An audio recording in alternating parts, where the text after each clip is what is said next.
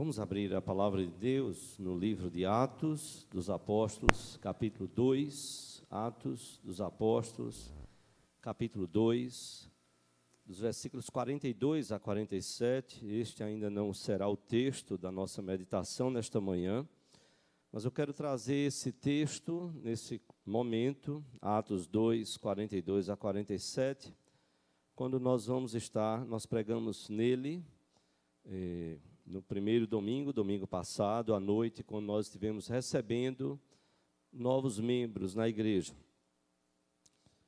Eu gosto de dizer que esse é um texto que deveria fazer parte do nosso final, início de ano.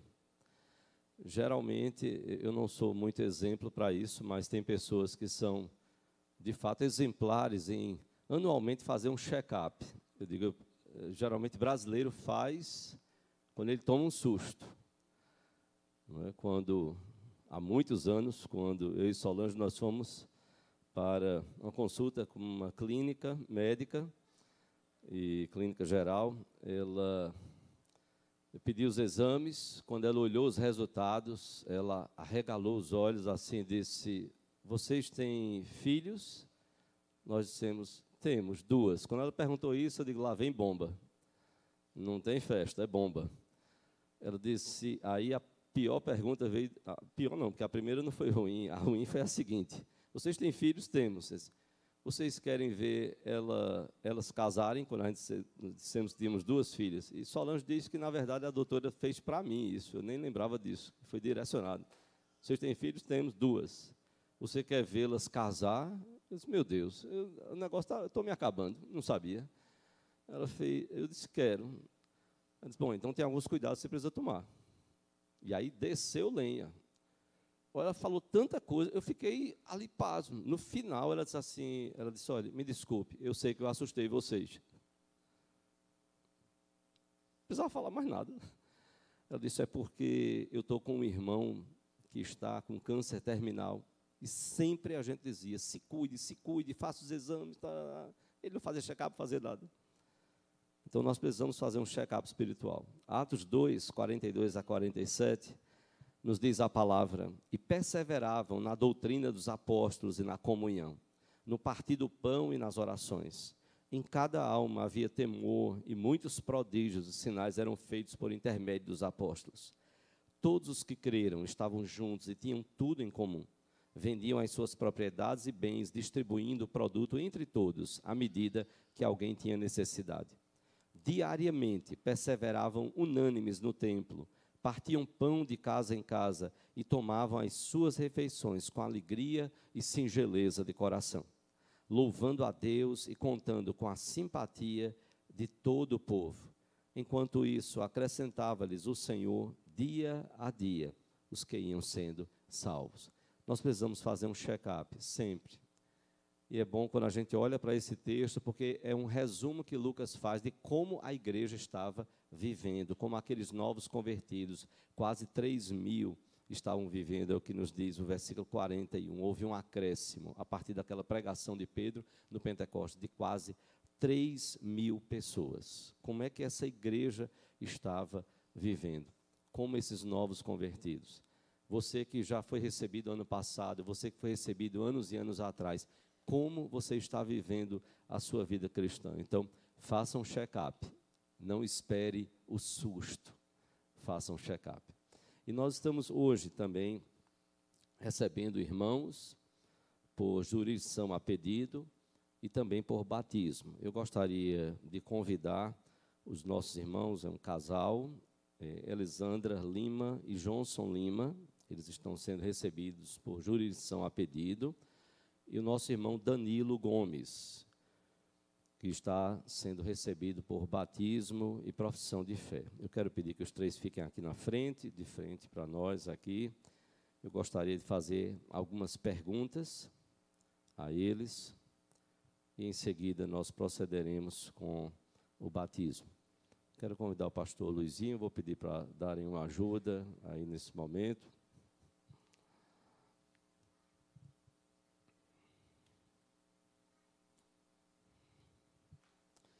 Quero perguntar a vocês se vocês creem na Bíblia como a palavra de Deus inspirada e revelada às nossas vidas. Sim, os irmãos creem que, conforme a palavra de Deus nos ensina, como todos nós somos, os irmãos creem que são pecadores e que este pecado desagrada o coração de Deus. Os irmãos creem que Deus, por amor e misericórdia dele, graça sobre todos nós, ele enviou o Senhor Jesus Cristo para salvar as suas vidas. Creem que só por meio dele, o Senhor Jesus, é que podemos chegar à presença de Deus. Creem que Deus também proveu a igreja, como é chamada na Bíblia, como corpo de Cristo, para que vocês possam fazer parte, sendo salvos em Cristo, possam então fazer parte do corpo de Cristo e vocês o aceitam fazer parte deste corpo e recebem isso como uma bênção de Deus para as suas vidas e o fazem livremente. Os irmãos prometem serem submissos às autoridades da igreja enquanto elas permanecerem fiéis à palavra do Senhor. Prometem cuidar de suas próprias vidas e também, quando Deus assim aprover, cuidar de outras vidas, orando, lendo a palavra e vivendo em comunhão com os membros da igreja? Sim, nós vamos neste momento, nós vamos é, nós não vamos batizar Elisandra e Johnson, porque eles já foram batizados, eles estão sendo recebidos por jurisdição a pedido. Nós vamos proceder nesse momento com o batismo de Danilo. Eu vou, eu quero pedir é, para Danilo ficar de joelhos aqui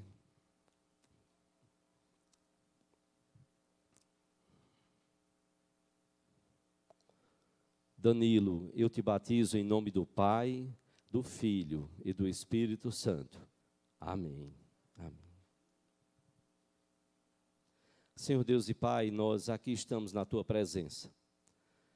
A tua palavra nos ensina, ó Deus, que nós devemos, e é dever nosso como igreja, conforme o Senhor Jesus Cristo disse, por onde quer que nós passemos, onde quer que nós estejamos, e indo, façam discípulos que nós possamos fazer discípulos do Senhor Jesus.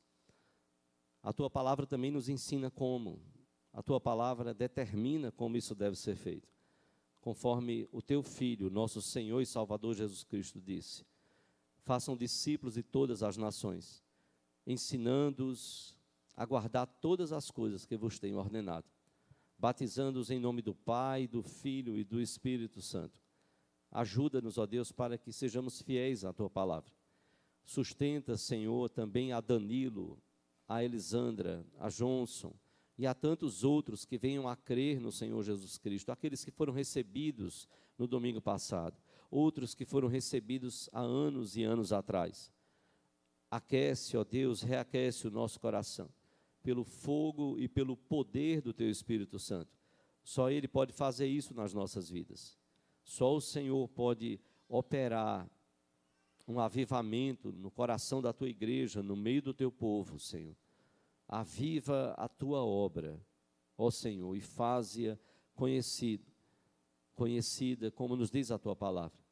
Ó, se fendesses os céus e descesses, se os montes tremessem à tua presença, faz tremer e temer o nosso coração diante de ti, Senhor.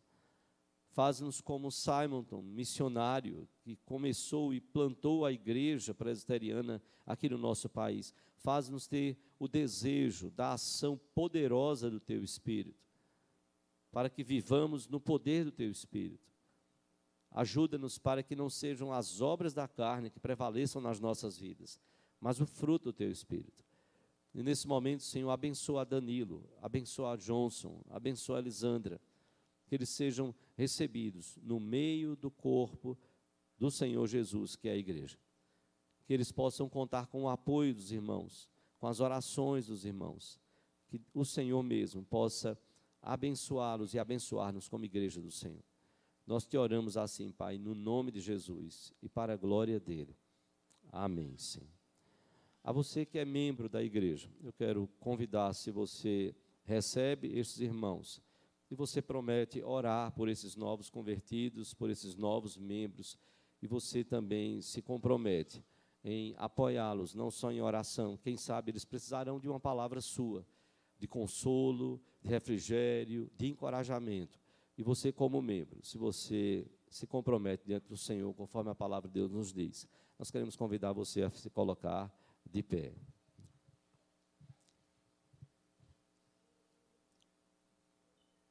Alguns ficaram de pé, bem pouquinhos. Então, vocês vão ter algum apoio no meio da igreja. Tá certo? Então, nós vamos permanecer de pé, nós vamos abrir a palavra e poderão voltar nesse momento. Que Deus abençoe as suas vidas. Deus abençoe. Nós vamos abrir a palavra do Senhor.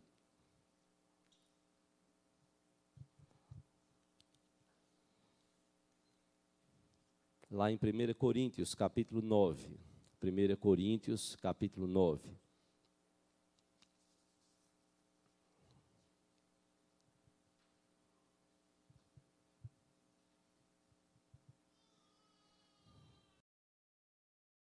a leitura. 1 Coríntios 9, os versículos de 1 a 5.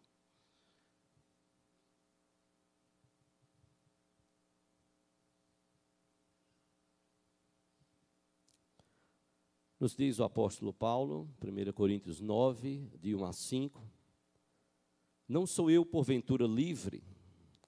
Não sou apóstolo? Não vi Jesus, nosso Senhor? Acaso não sois fruto do meu trabalho no Senhor? Se não sou apóstolo para outrem, certamente o sou para vós outros.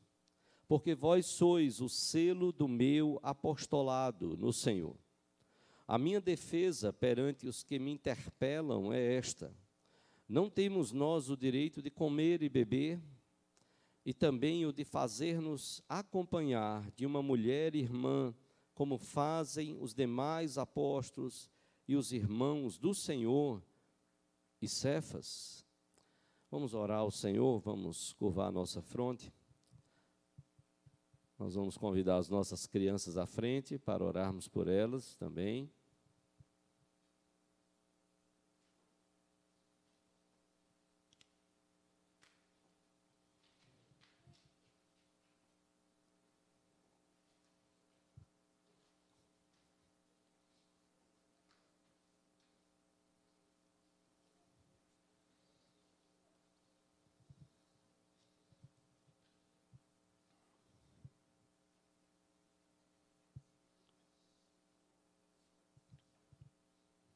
Vamos orar.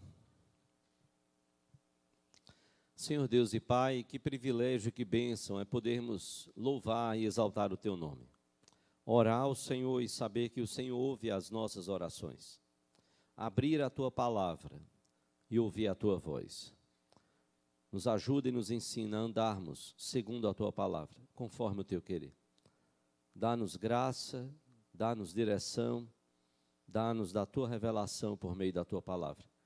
E abençoa, Senhor, assim a tua igreja. Abençoa os nossos pequeninos, que o Senhor possa usar os professores para falar aos seus corações, através da tua palavra, do ensinamento da tua palavra.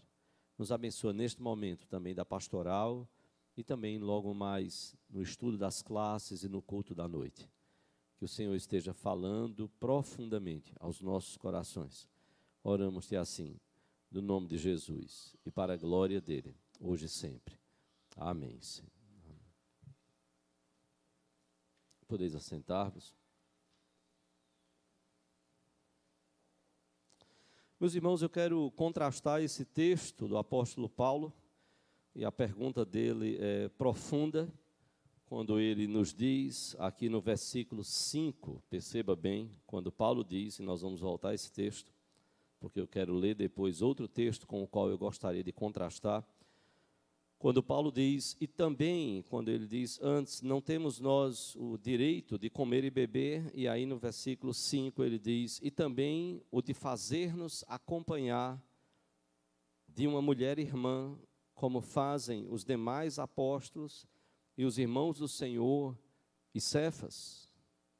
Eu quero voltar a esse texto, mas eu estou repetindo que quero voltar porque eu quero convidar você a abrir lá num texto que mostra algo um tanto diferente, lá em Gênesis, capítulo 3, o versículo 12.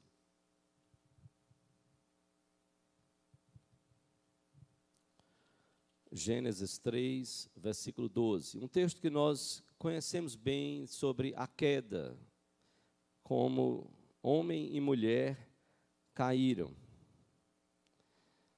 E a palavra de Deus, então, nos fala em Gênesis 3, 12, quando a Bíblia diz que o Senhor visitava então o jardim, e ali então o Senhor foi cobrar de Adão, de Eva, o que eles haviam feito e a desobediência deles em relação ao que Deus havia determinado.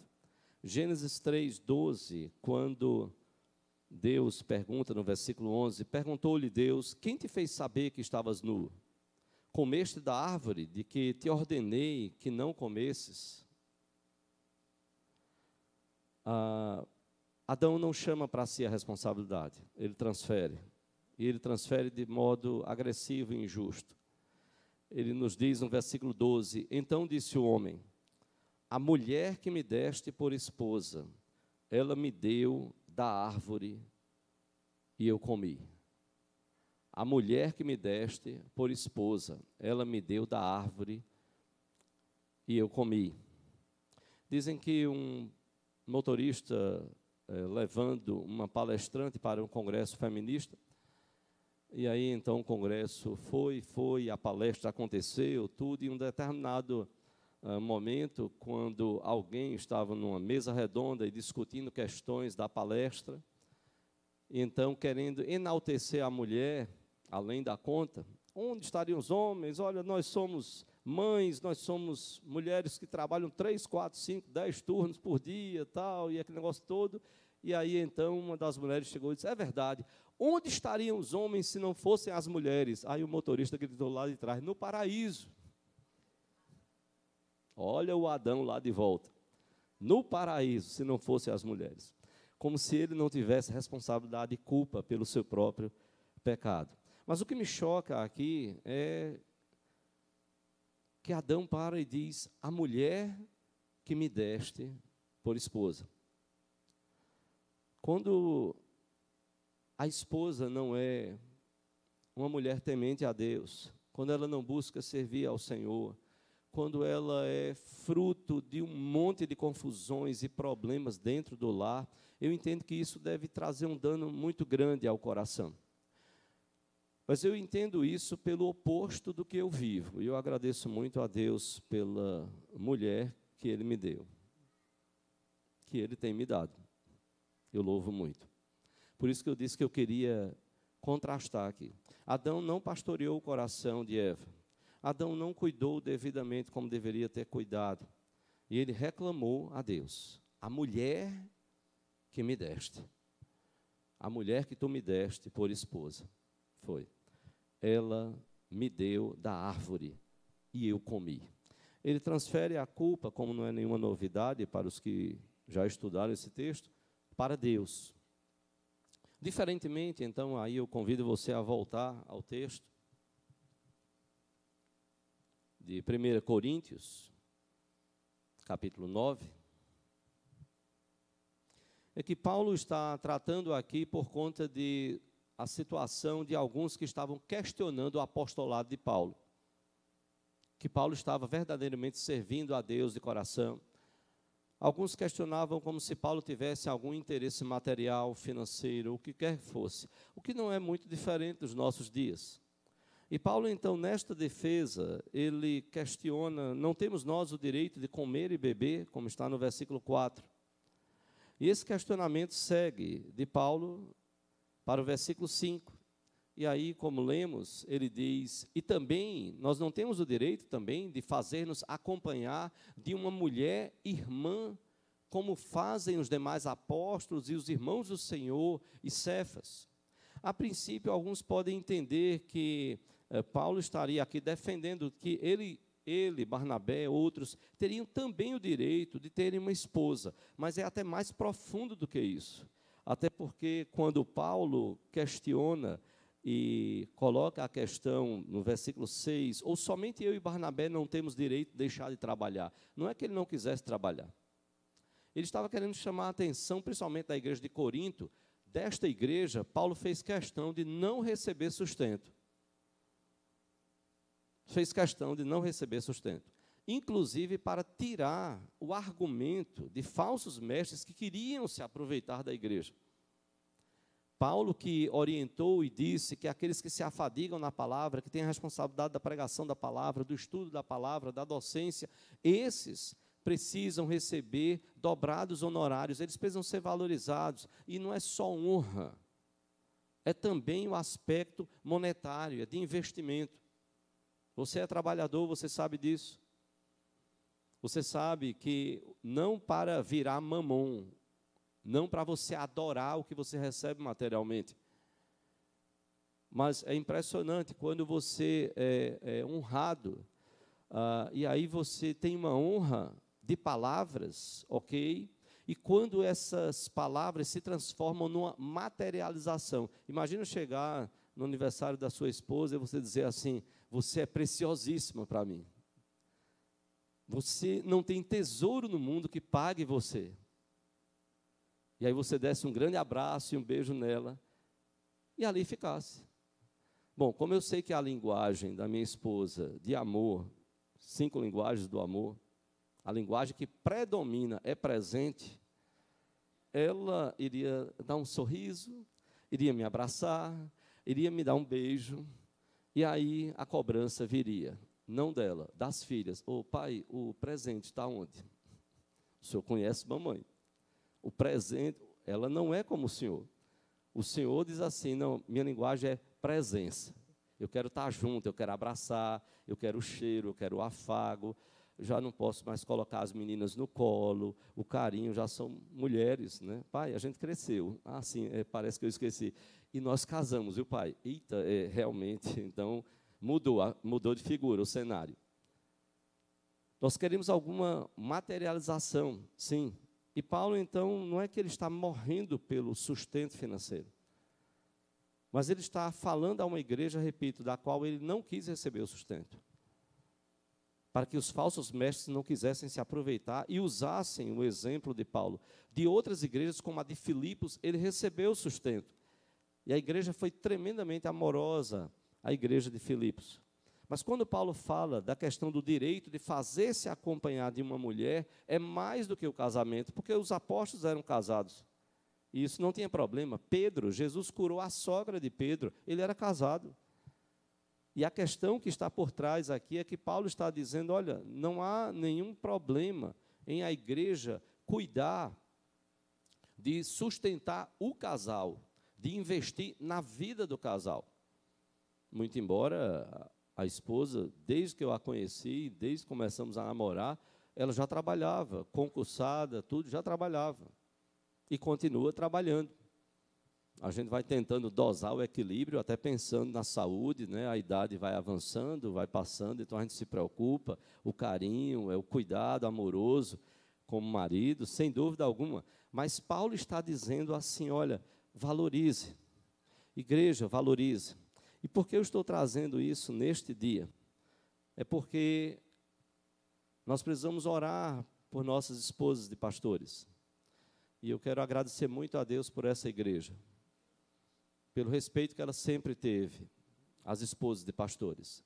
Respeitar os dons, talentos e ministérios. Esposa não de pastor não tem que ser isso, aquilo, outro, porque é esposa de pastor. Ela tem que ter ser quando ela foi capacitada por Deus para ser aquilo ali. Deus deu o dom de liderança, então ela deve assumir uma presidência de algo, ou da SAF, ou de outro ministério. Deus deu o dom de administração, ela vai trabalhar com o dom de administração na área de administração da igreja, conforme o dom, conforme deve ser para todas as mulheres, para todas as mulheres. Eu estava vendo ah, uma, um poema intitulado Esposa de Pastor. E nós estamos no segundo domingo de dezembro. em que na Igreja Presbiteriana do Brasil é comemorado o Dia da Esposa do Pastor da Igreja Presbiteriana do Brasil. O título era Esposa de Pastor, o que a torna tão especial? É uma mulher como tantas outras crentes no Senhor. Ama, sofre, suporta, age, reage. É rainha como Esté, dotada de beleza e sabedoria. No lar é como Débora, levantada para ser a mãe de sua família. Protege os seus filhos como Joquebede. Possui o temor de Deus como as parteiras hebreias. Uma mulher com a humildade, insistência e fé da mulher cananeia e como Raabe não esconde a sua fé. É generosa como a pobre viúva, persevera em oração como Ana, é paciente como Isabel, mulher que tem o bom entendimento de Abigail e goza da hospitalidade acolhedora da sunamita, que toca a orla do manto de Jesus, esperando o milagre, como aquela mulher hemorrágica, e é obediente como a viúva de Sarepta, tem a firmeza e o respeito de Sara a fidelidade da virtuosa Ruth e é forte e decidida como a bem-aventurada Maria. Mas ela é especial porque teve um chamado igual ao de Raquel e deixou de pastorear as ovelhas de seu pai para casar-se com um pastor das ovelhas do Senhor, para viver ao seu lado no campo todos os dias, para amar e ser amada, para bendizer e ser bendita entre as mulheres. Como Raquel, tem bons e maus momentos, fraquezas e limitações, necessitando muito de amor e compreensão, paciência e oração, para que a cada dia possa crescer mais e mais, sendo esposa de pastor. Eu sei que nem sempre é fácil. Há momentos muito difíceis. O pastor Jeremias Pereira disse que estava à porta da igreja quando uma senhora, em público, no cumprimento da porta, ela olhou para ele e disse: Eu devia ter casado com um homem como o senhor. Pastores são homens como vocês. Eu devia ter casado com um homem como o senhor. Ele disse que na hora a resposta que veio, ele disse: Olha, eu também dou meus gritos em casa, viu? Para que não pensassem que ali estava um anjo que caiu do céu. É um ser humano que também sofre que tem tristezas, que pode se alterar e que precisará pedir perdão, reconhecer os erros e cada vez mais viver em santidade de vida.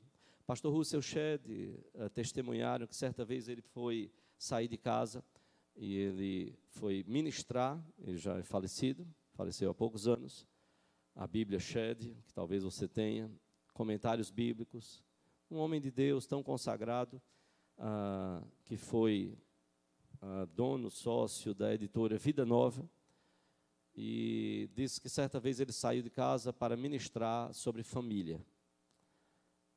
E falaram que ele perguntou à esposa: Filha, eu, eu estou apto para isso. Depois de muitos anos de ministério. Eu estou apto para isso. E a resposta que a esposa dele foi, disse foi: Sim, você está apto pela misericórdia. Quando você voltar, a gente conversa. Você está apto pela misericórdia. E é sempre assim. Mas não assim para a gente justificar erros e continuar vivendo no erro. Não, não, não. Pastores precisam cuidar do coração de suas esposas. Pastores precisam valorizar a sua esposa. E eu convido você a dar uma olhadinha rápida no texto de Provérbios, capítulo 18 Provérbios 18, versículo 22.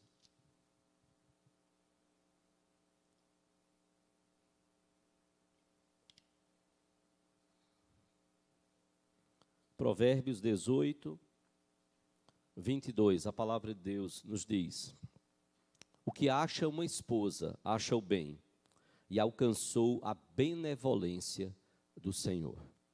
O que acha uma esposa, acha o bem. Esta boa esposa faz bem ao seu coração. E alcançou a benevolência do Senhor. E nós precisamos reconhecer isso. Como pastores, agradecer, Senhor, obrigado. Em vez de dizer como Adão, a esposa que me destes, que me deste, não, não, dizer, Senhor, muito obrigado pela esposa que me deste. Eu não mereço. Eu louvo ao Senhor pela esposa que me deste. Eu te louvo porque isso é benevolência, é uma bondade que eu não tenho, Senhor, como pagar. É graça do Senhor. Provérbios, no capítulo seguinte, 19, Provérbios 19, versículo 14.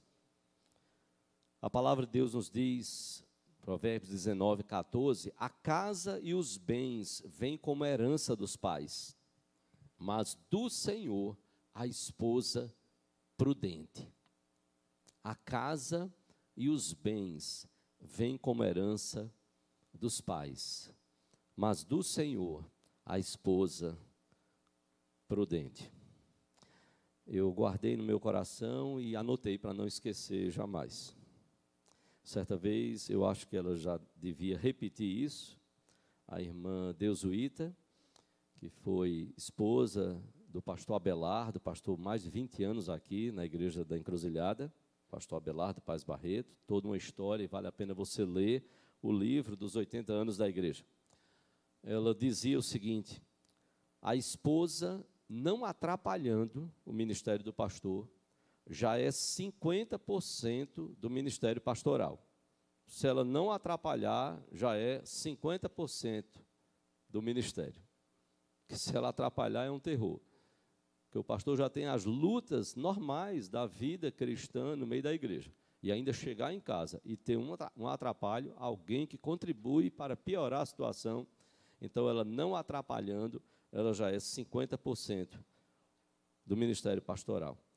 Nós chegamos aqui, à igreja, em fevereiro, 4 de fevereiro de 2001. Samara era muito pequena, acho que três anos, nasceu em 98. Samara, não é isso? É 98. Damaris ainda criança. Quando a gente visitava a irmã Deusuíta, ia levar a ceia, ela sempre poder vir à igreja, uh, ou alguma visita, algum aniversário, alguma coisa assim, sempre eu dizia, filhas, vão lá e, e peçam a bênção.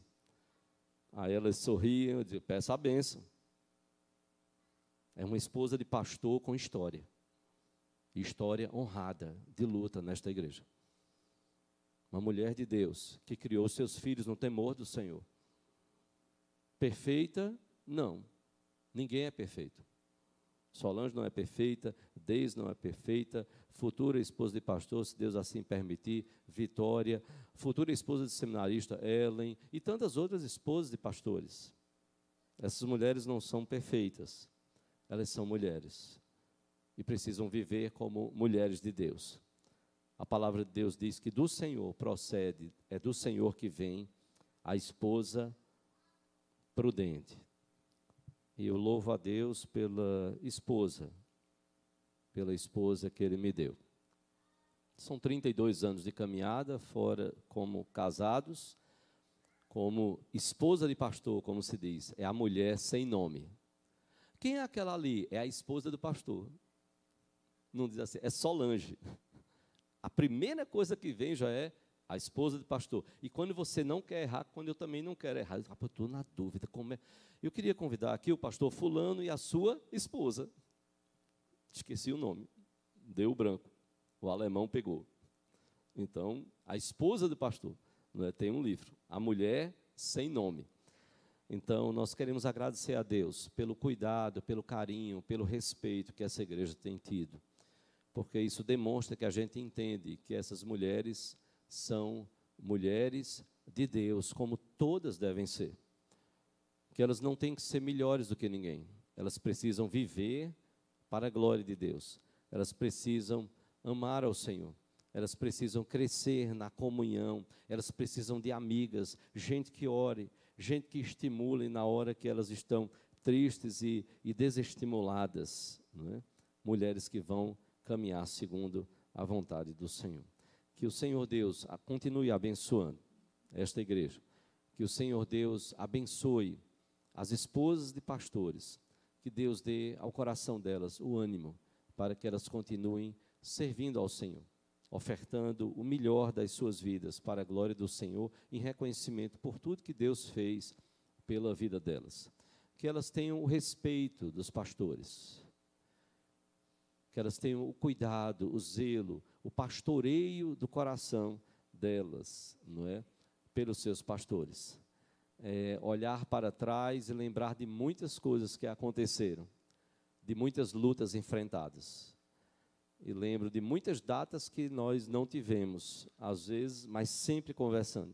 Meus filha, eh, nós vamos comemorar cinco anos de casados. Só que naquela data tem um convite, e aí os cinco anos a gente comemorou no acampamento, no acampe, no acampamento lá de jovens, de uma outra igreja que convidou. Eu disse, não, tá certo, vá, a gente vai. Na data do aniversário, hoje eu já tenho um certo cuidado dizer assim, não, não, não.